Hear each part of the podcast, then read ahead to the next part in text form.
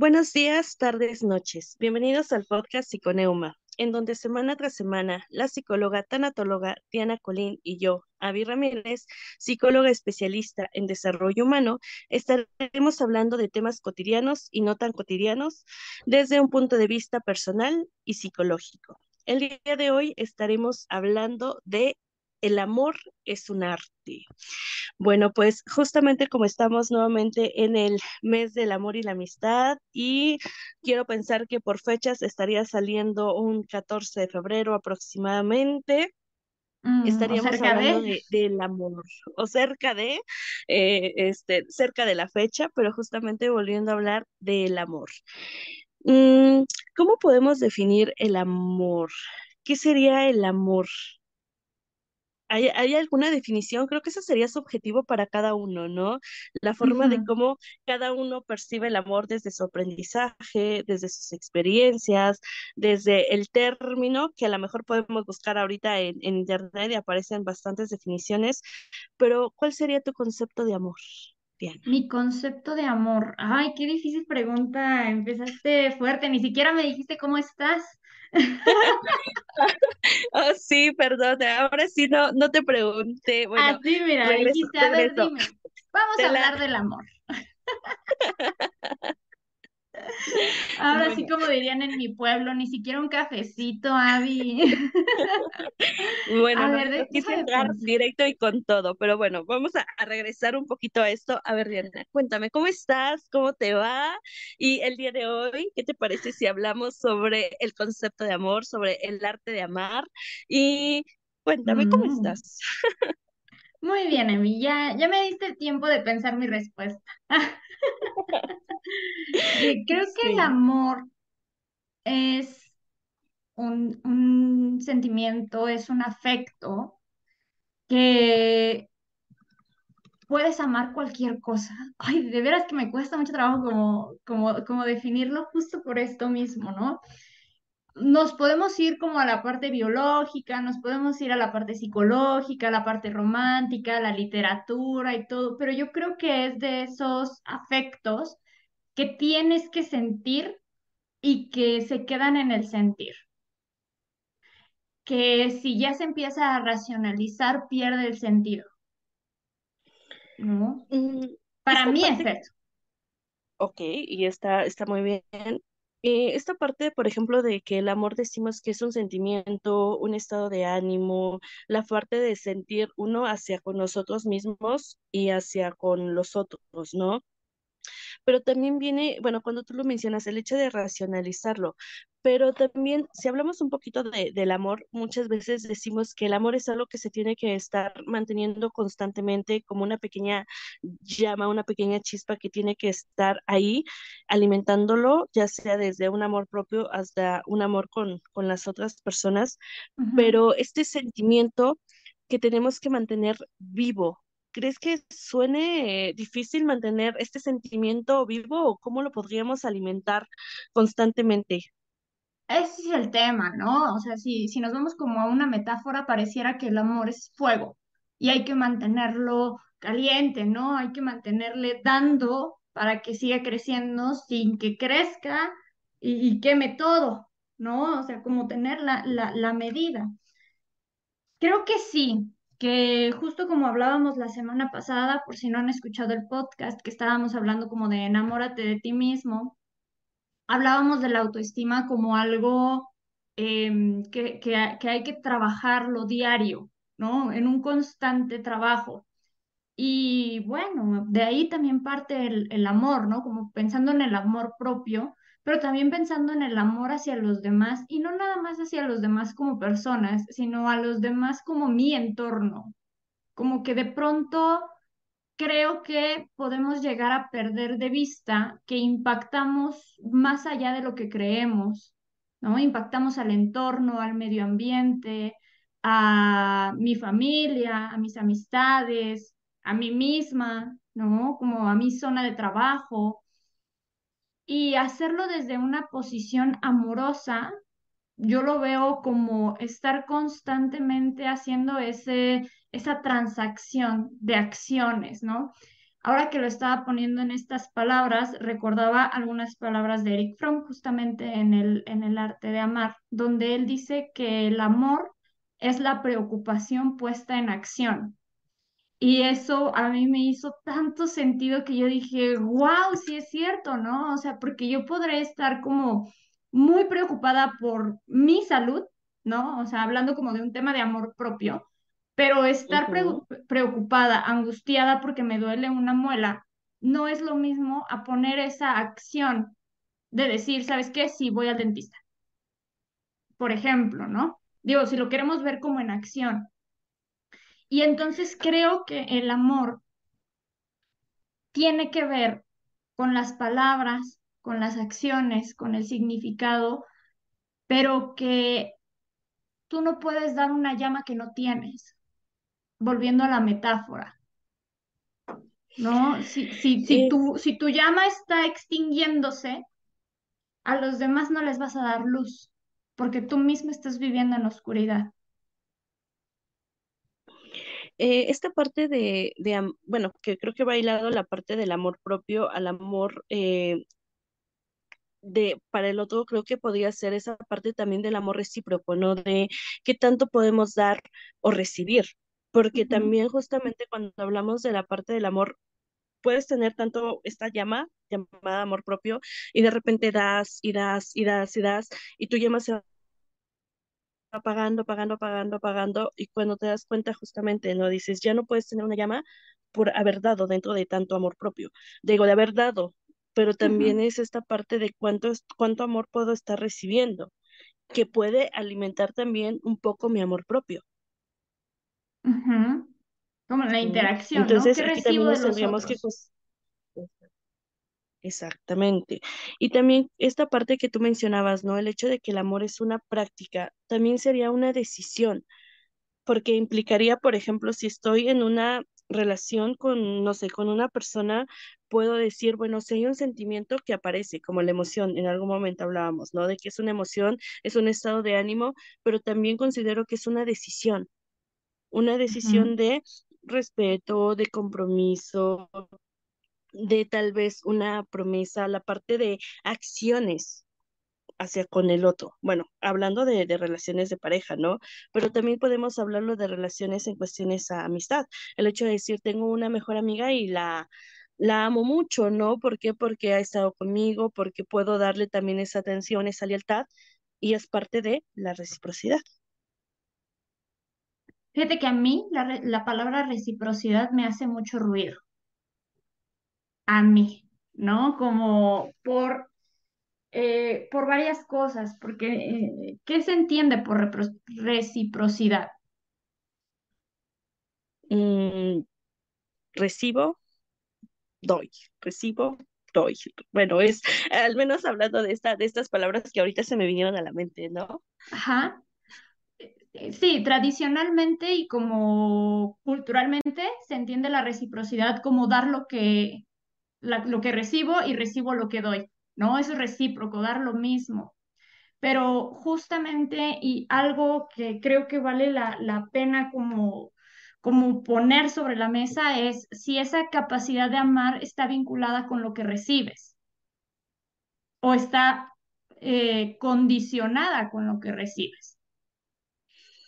Mm, bueno, justamente esto que mencionas que, bueno, si hablas de reciprocidad, es dar y recibir, no necesariamente, es como, bueno, ahorita se me vino este ejemplo, no sé, como cuando haces intercambio, ¿no? Y de repente El de Navidad. Ándale, ya, si compras así como tu regalo, súper bonito, y de repente no es lo que, cuando te dan a ti tu regalo, no es lo que tú querías, lo que tú esperabas y dices, ah, yo me esforcé en dar esto y recibí esto, entonces no es lo mismo decir, bueno, porque al final sí me están dando algo, ¿no? Un detalle, pero no era lo que yo quería, tal vez, o lo que yo esperaba. No sé si entraría también parte de mis expectativas o mi idealización, o la parte de decir, bueno, al final tú estás dando, te están dando, sí, pero no es justamente la parte de, de, lo mismo, por ejemplo, ¿no? Y, y hablando lo del amor, justamente podemos hablar aquí un poquito acerca de los lenguajes del amor. ¿no? Donde podemos decir, bueno, es que yo te estoy dando tiempo de calidad y tú no me das tiempo de calidad. Ah, bueno, pero te doy actos de servicio. Ah, pero es que no me das detalles. Ah, no, pero te doy este eh, palabras de afirmación, ¿no? Entonces, justamente podemos entrar en esta parte de la reciprocidad, de dar y recibir, pero no siempre vas a dar ni recibir tal vez de la misma manera. Te voy a poner este mismo ejemplo que estás poniendo sobre la mesa, pero visto desde otro ángulo, Abby. Ok, ah, ¿No? bueno. Porque lo, lo pusiste como yo me esforcé mucho en darle el regalo a alguien más en el intercambio y a mí me tocó algo que no me gustó. ¿Qué te garantiza que ese regalo le gustó al otro? Ahí Mm, está, ahí está el, el, el, el dilema de todo esto. Sí, tú te esforzaste, te esmeraste, a lo mejor te, te costó más de lo que se había acordado, pero aún así no es garantía de que el otro lo reciba con amor, Buen punto, buen punto, sí, porque tal ¿no? vez ahorita le estoy hablando desde mi perspectiva, ¿no? De decir, yo también, yo me esmeré, yo lo di, pero también no me dice que el otro lo haya tomado justamente el detalle que haya sido, también no se haya esmerado o no lo haya hecho con ese mismo entusiasmo, ¿no? Ah, claro, o no lo haya hecho justamente con amor, ¿no? Porque este tema de las expectativas me parece que es, es muy importante ponerlo sobre la mesa, ¿no? Porque muchas veces esperamos que las personas hagan lo que nosotros queremos o lo que nosotros haríamos, pero se nos olvida que las personas no son nosotros y que tampoco están para complacer nuestras e- exigencias de expectativas.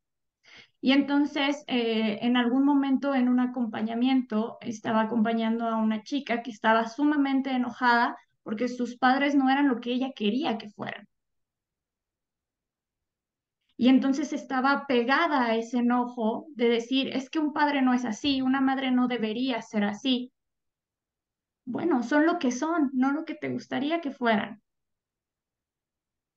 Y desde ahí entonces movemos esta parte egocéntrica de que los demás están para satisfacernos Y entramos como a este, ok, si el otro es diferente, el otro es otro. Y que incluso desde esta perspectiva, el otro a veces no da ni siquiera lo que quiere dar, da lo que puede dar.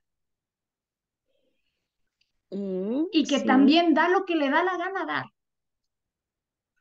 Ya tú decides si lo aceptas o no lo aceptas. Pero no quiere decir que te deban algo.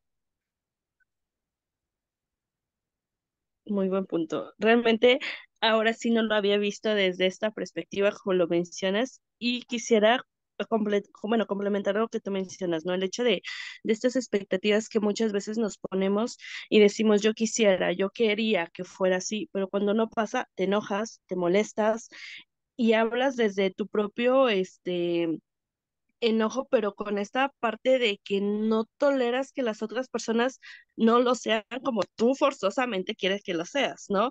Y aquí Ujú, aplica una frase que te hablábamos en un podcast pasado donde dice, no eras tú, era yo que a fuerza quería que fueras tú, o sea, desde esa parte de decir, yo dije que tú y es de, de ya no hay cambio, ¿no? Y no necesariamente. Otra cosa que también quería comentar, que justamente buscamos y que lo menciona eh, el libro de, de Eric Fromm del arte de amar, era el hecho de que buscamos la unión. Somos seres relacionales, somos por y Sí. para el otro. Y muchas veces buscamos como la aceptación, ya sea de un grupo social en una amistad, ya sea de una pareja, porque nos cuesta estar en soledad. Y Ujú, es esa parte de decir, no quiero estar solo, quiero que alguien más cubra mis propias necesidades. Y es justamente, bueno, hablando de, de tu paciente, era el hecho de decir, bueno, qué necesidades ella tenía que consideraba que sus padres tenían que cubrírselas. Y cuando no sentía cubierta esas necesidades, se enojaba, se molestaba. Claro. Viene el enojo, ¿no? La, la cólera incluso. Sí, Sí, justamente, Abby. Eh, el, el- volvemos a, a, esto, ¿no? Del- de la relación con el otro, es el reflejo de la relación que tienes contigo, pero más exigente, ¿no? A veces se le exige al otro que sea lo que, lo que nos cuesta trabajo tener. Y pensaba, no sé si, si algún día llegaste a ver un TikTok que se volvió muy viral de una chica que decía, no, no, pues era como parte uno de lo que eh, necesita tener un hombre para salir conmigo, ¿no? Y que decía, bueno, no sé si lo, lo, lo llegaste a ver, que decía No, que no, no. tenga carro, que sepa manejar, que, ten- que gane más que yo, que tal, tal, tal, tal, ¿no? O sea, una serie de, de exigencias que de pronto yo lo veía y se me hacía irracional en el sentido de que decía, wow, o sea, ¿cómo, cómo, cómo es que lo postea, ¿no? Y yo pensé que era una broma, pero no. O sea, realmente decía, y que tenga estudios de maestría, y que tenga su propia empresa, y que me lleve a todos lados, y que él pague, ¿no? O sea, una serie de exigencias que yo decía, órale, ¿no? Este, pues está padre tu lista de los Reyes Magos, pero pues, ¿qué te está hablando de ti misma? Y yo lo pensaba primero como una broma y después me puse a pensar, claro, llega el momento en que una, una relación vacía contigo, donde no sabes qué es lo que puedes ofrecer, termina volviéndose una relación vacía con un otro. Y vacía en el sentido de que entonces al otro ya no se le ve como una persona, ya se le ve como un producto, se le ve como una cosa, como algo de tener, algo de poseer. Y entonces empezamos a, a- a- escuchar este tipo de lenguajes de tengo un novio, es mi novio, ¿no? Como de pertenencia, como etiquetas que si bien ayudan a darle ese sentido a, la realidad, pues también está hablando como de cierta posesión, ¿no? Esto que tú hablabas de la unión, Abby, de pronto, desde un tema de, de autoestima no saludable, pues se tiende a, a llevar como a una simbiosis, como de pronto ya no reconozco que tú eres, eres otra persona, tú ya eres mío, ya eres parte de mí.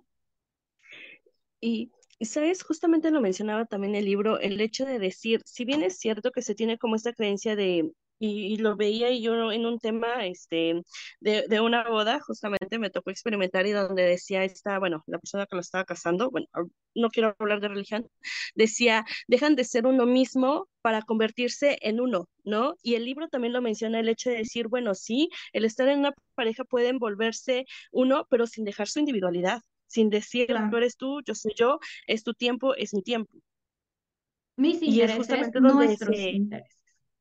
Exactamente, y es donde se tiene que buscar esta limitarte de la parte del amor, que si no se utiliza de una manera favorable, favorable o de una manera constructiva, puede caer en esa parte de dependencia, de dependencia emocional donde, bueno, yo tengo que depender de otra persona para, para que cubra mis necesidades y me sienta bien.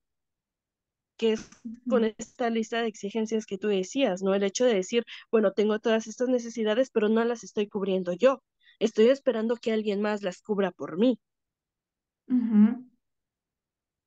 Y eso no. No, bueno, considero que dentro del amor no se tiene que permitir, porque si bien es cierto, del amor se deja como de, bueno, esta parte egocentrista de yo, yo, yo, yo, también es de, bueno, el otro, ¿no? Yo estoy en una relación porque también veo las necesidades del otro, pero no estoy para cubrir las necesidades de la otra persona, no al menos no al 100%.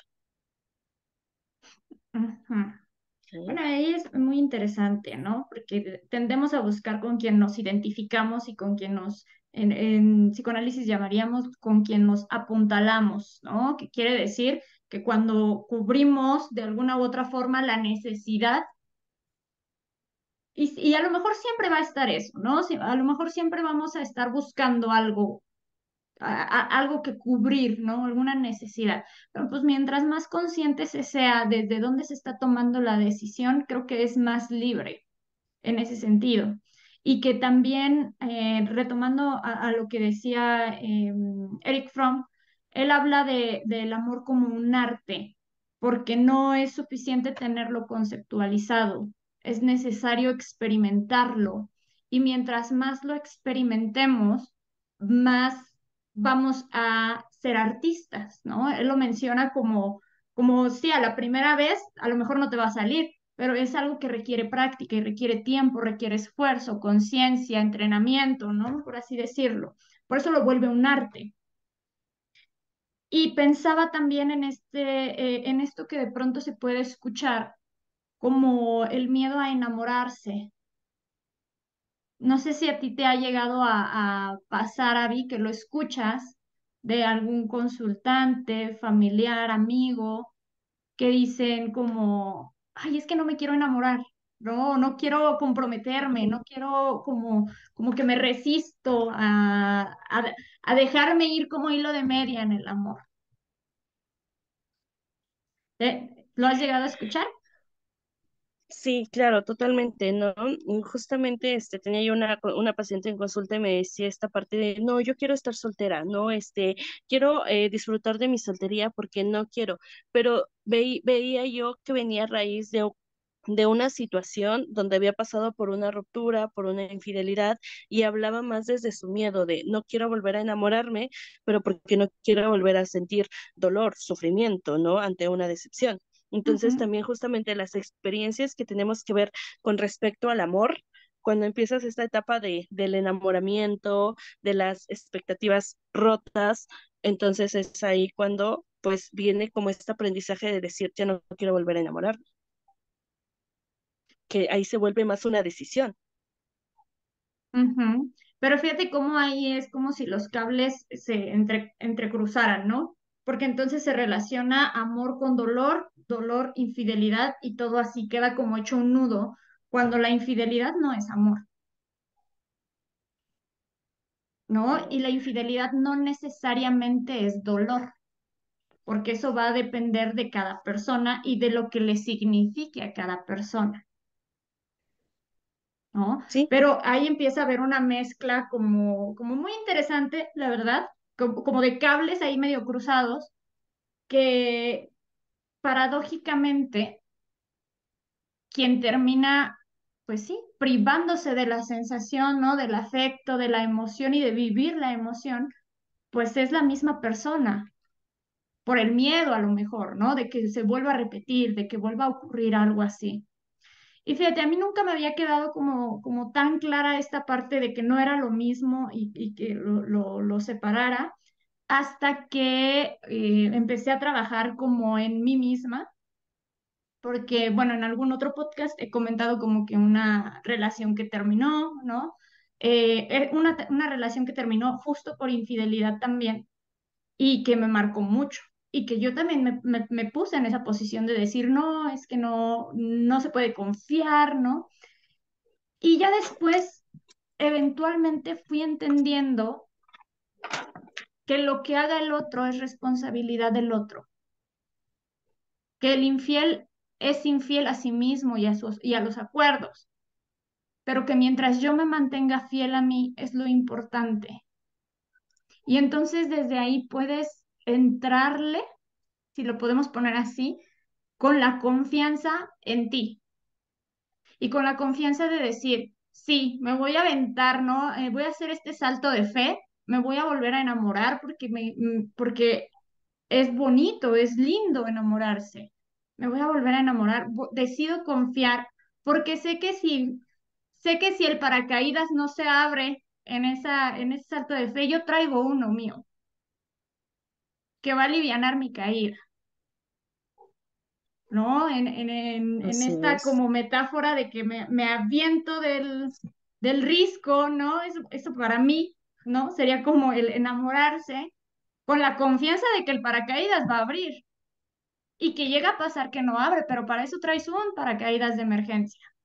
Y ese paracaídas de emergencia son mis propias creencias, el decir, no es que yo esté mal, ¿sabes? La infidelidad no es porque yo no haya sido suficiente, por ejemplo. ¿no? Y entonces ahí empiezas a, verlo desde otro punto y dices, ok, lo que decía este, lo que decíamos hace un momento, ¿no? No somos uno, no es que yo fallé, no es que eh, yo estoy mal, no es que seamos uno, es que en este momento ya no es el mismo interés y ya no se pueden respetar los mismos acuerdos. Entonces aquí rompemos una taza y cada quien para su casa, ¿no? Aquí ya la dejamos mejor por la paz. Y entonces desde esa conciencia, esa decisión de lo que a mí me puede representar, pero con la confianza de que sí, me va a doler porque seguramente va a ser doloroso, pero voy a tener el, el suficiente recurso material para levantarme, ¿no? Para abrir ese paracaídas de emergencia, pues le puedo entrar eh, le puedo entrar, ¿no? A lo mejor sí con miedo, a lo mejor sí este, con la cosquillita, ¿no? Pero desde una decisión consciente. Y creo que eso es lo que hace la diferencia. ¿Qué piensas, Ari? Mm, Bueno, con esta eh, experiencia que tú tuviste y todo lo, lo que tuviste que aprender, y digo porque fue un constante aprendizaje que tal vez te, pues, te costó bastante, ¿no? O eh, en esta parte que tú hablas de, de la autoconfianza, de, de darte cuenta de que no eras tú, sino era la otra persona la que había elegido tomar esa decisión de llevar a la, a la quiebra, ¿no? Lo- todos los desacuerdos.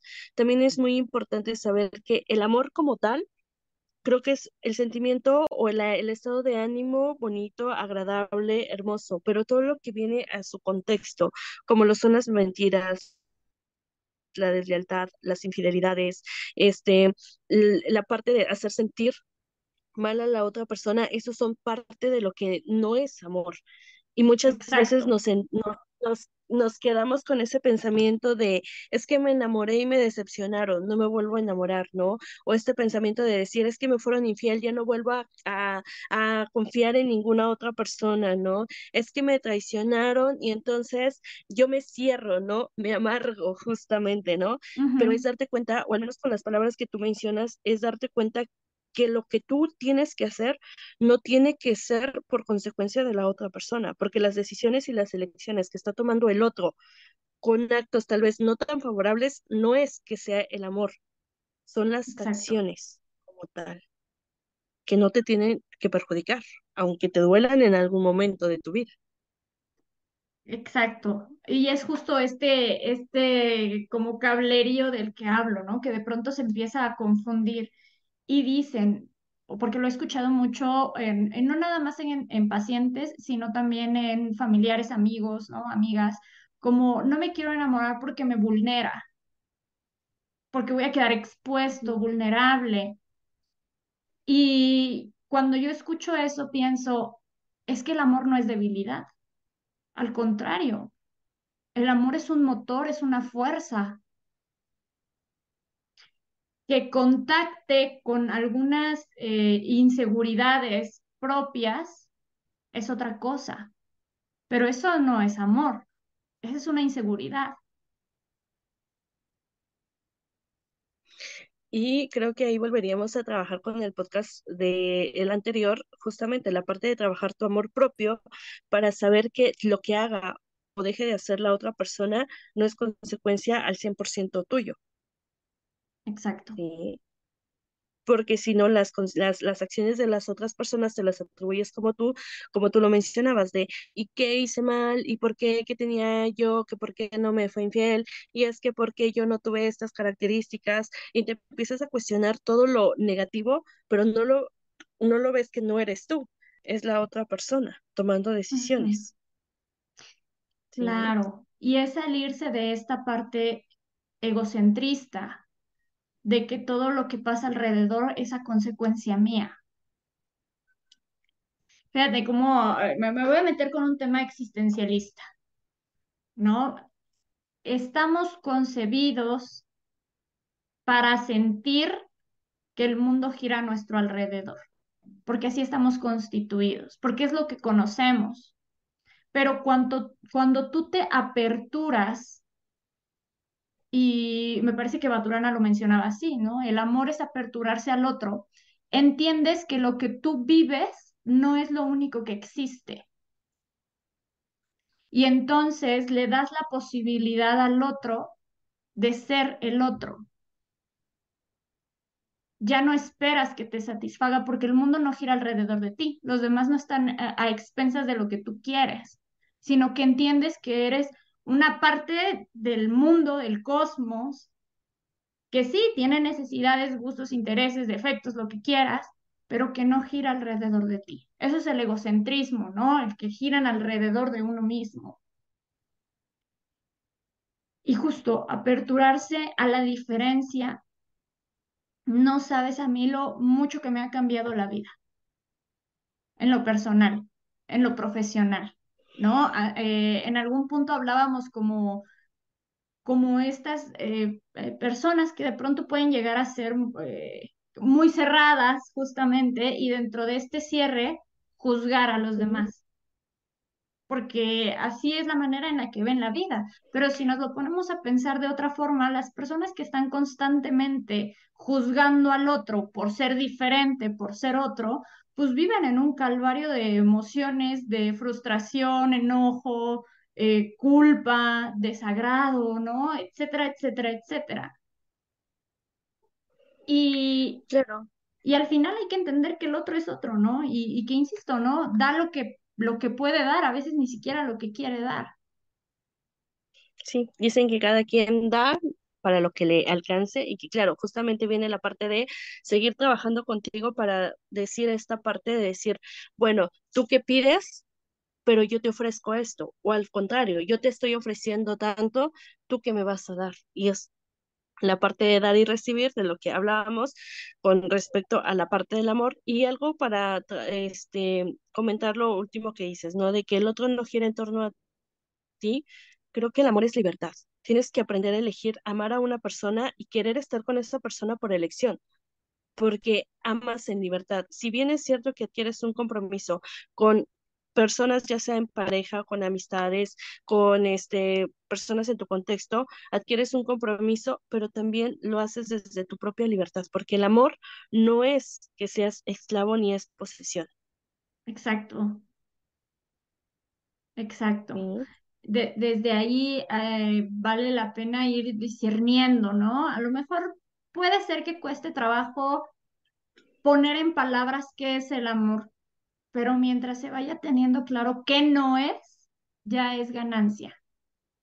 Y el amor Así, no es eh, culpa, no es dolor, no es em, satisfacer, no es traición, no es infidelidad, ¿no? O sea, sabemos que no es.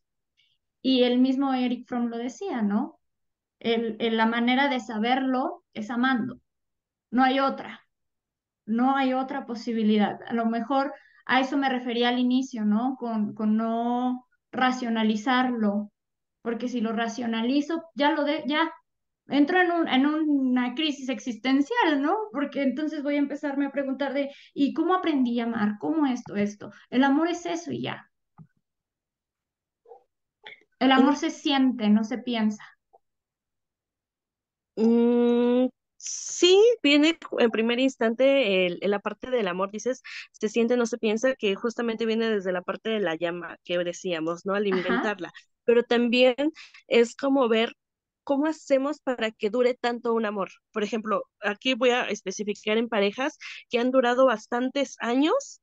Y que claro, es la parte de decir, bueno, también puede haber un sentimiento, puede que el sentimiento baje, puede que el sentimiento, la intensidad sea duradera, cómo han alimentado su amor durante bastante tiempo o de alguna manera ya no es un sentimiento, sino una decisión, un compromiso. Bueno, nada te garantiza, en, nada te garantiza que una pareja que lleve años juntas se ame en primera sí, instancia.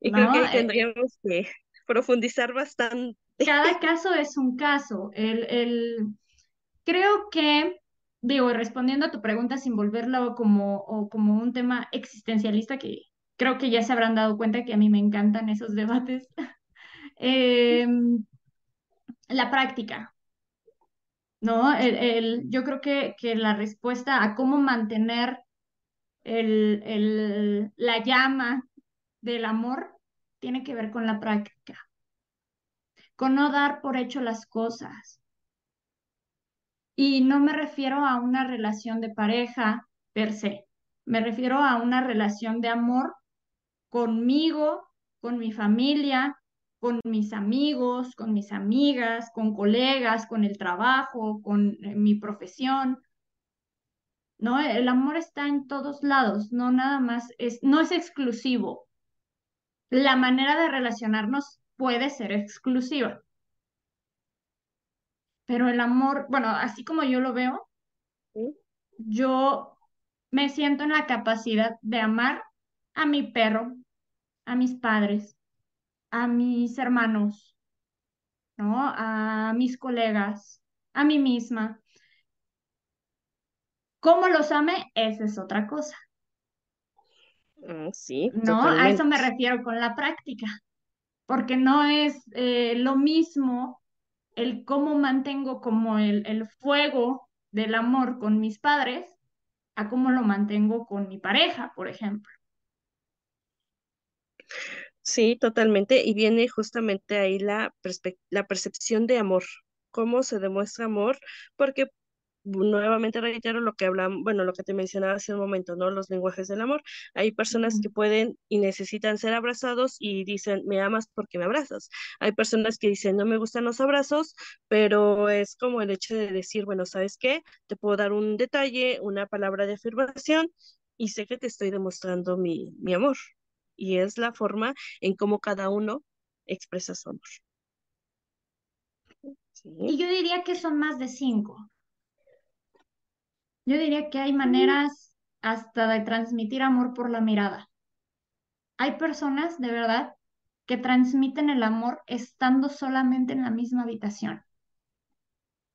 Y eso tiene que mm, ver con la manera en la que estas personas se relacionan. Y vuelvo a esto, ¿no? Si tú mantienes una relación sana, amorosa contigo, no necesitas el, el, el, vaya, va a ser fácil leerte, porque hay personas que pueden que tengan estos eh, lenguajes, ¿no? Del amor, ¿no? Las palabras de afirmación, pero te las dicen desde el odio, Ah, sí, claro. ¿no? Creo que ahí le ahí no podríamos hay poner coherencia. Mm, O hay, por, por ejemplo, ¿no? Pensaba, es que tiene que haber coherencia. Para comunicar amor tiene que haber amor. Es como, como esto, ¿no? Para dar luz tienes que traer luz tú. Porque hay personas que dicen, ay, si mi lenguaje del amor es tocar, pero su, su, su tocar se, se percibe y se siente como acoso. Ahí no hay amor. Ahí hay posesión, invasión, ¿no? Y, y, creo que es, y creo que es la coherencia, lo- la base de todo esto. y también la, la intención, ¿no? La bueno, considero que le tendríamos que poner intención también a esos lenguajes y la intención de, de decir, por ejemplo, ¿no? El hecho de, eh, de tocar, de abrazarte, pero ¿con qué intención lo hago? ¿De realmente de demostrarte amor o de demostrarte posesión? Con la ujú, intención de decirte una palabra, pero es de, con la intención de demostrarte amor o con la intención de tener un beneficio. Y que creo que eso también sería un tema un tanto más profundo el ver un poquito las, las relaciones narcisistas, ¿no? El hecho de demostrar amor, pero por tener un beneficio, o de Exactamente. demostrar un amor. Que insisto, no es amor, ¿no? Al final, eh, eh, a eso me- a eso quiero llegar y me refiero cuando digo que, que se necesita coherencia y que la coherencia se transmite y, y a veces se transmite, la mayoría de las veces ni siquiera con palabras o acciones. Es, es algo que, que te vibra, ¿sabes? Es como que dices, ay, esta, no la conozco, pero se ve que me voy a llevar bien con esta persona, ¿no? O sea, ah, desde ahí está la, la comunicación, ¿no? Que, que sin palabras se puede llegar a comunicar mucho, o sin, sin gestos a veces, ¿no? Pero bueno, eso es tema como de congruencia. Y fíjate, ahora, ahora y ya como, como que esta sería mi conclusión. Se escucha mucho la frase de que si no te amas, el otro no te ama, ¿no? Como si no te quieres tú, nadie te va a querer. Y pensando como en lo que hemos estado hablando en este podcast y en el podcast de la semana pasada, yo estaba pensando y reflexionando que no necesariamente es así, porque tu capacidad de amar no tiene que ver con la capacidad de amar del otro. Si tú no te amas, no te la vas a creer cuando alguien te, te diga que te ama o te demuestre que te ama. E incluso te puede costar trabajo recibir esos actos de amor. Pero, pero ahí e- e- e- esto es lo que quiero subrayar, ¿no? Cada quien es diferente y, y mientras tú tengas el trabajo de una autoestima saludable del amor propio, va perdiendo como ese poder que se le da a los demás, el poder y la responsabilidad de los demás. Porque entonces puedes reconocerte a ti, amarte a ti. claro, y también esta parte de, de, bueno, ir cerrando ya el tema de amor. El tema como tal, o el sentimiento, el estado de amor, es un sentimiento agradable, grato, y que también tiene que ver con esta percepción de amor que tenemos desde nuestra historia de vida y que justamente el hecho de ir reconstruyéndonos como personas desde esta parte de, del amor no tiene nada que ver que si una persona me puede o no amar. Sí me puede ayudar a poner límites, a decir, no merezco este tipo de amor que tú me ofreces, y pero me, me, puedo amar a mí misma, me puedo enamorar y que justamente la parte del amor sea un sentimiento favorable, un sentimiento que te traiga paz y tranquilidad, no un sentimiento que te agobie y que te traiga más con problemas, digámoslo así, o bueno, lo etiquetaría así, que algo favorable. Entonces, el amor considero que es algo lindo, bonito, pero todo lo que hay en su contexto a veces no lo es pero centrémonos en eso, en el arte de amar. Sí, creo que es un tema que da para más, ¿no? Que, que es el tema de la vida, la muerte, el amor y el sexo son temas que dan para pensarse desde puntos de vista filosóficos, diría yo. Y, dan mucho, dan mucho. Eh, pero por ahora vamos a dejarle aquí. ¿Parece bien? Claro que sí, y me dio mucho gusto hablar de este tema de amor y que cada una tenga su propio concepto de amor, pero que al final sea algo favorable para ambas partes. Exacto. Muy bien, Abby. Pues vamos a dejarle aquí por ahora y nos vemos la próxima semana donde seguiremos con esta misma temática de hablar del amor. Si si este, hay algún tema que les gustaría que abordáramos, les pediríamos que dejen sus comentarios si nos están viendo, escuchando por Instagram, por, por YouTube. Y bueno, si es por Spotify, pueden mandarnos un mensaje a nuestra cuenta de Instagram. Estamos como Psiconeuma. Y esto sería todo por ahora. Y nos vemos. Que tengan un buen día, tarde o noche. Bye bye.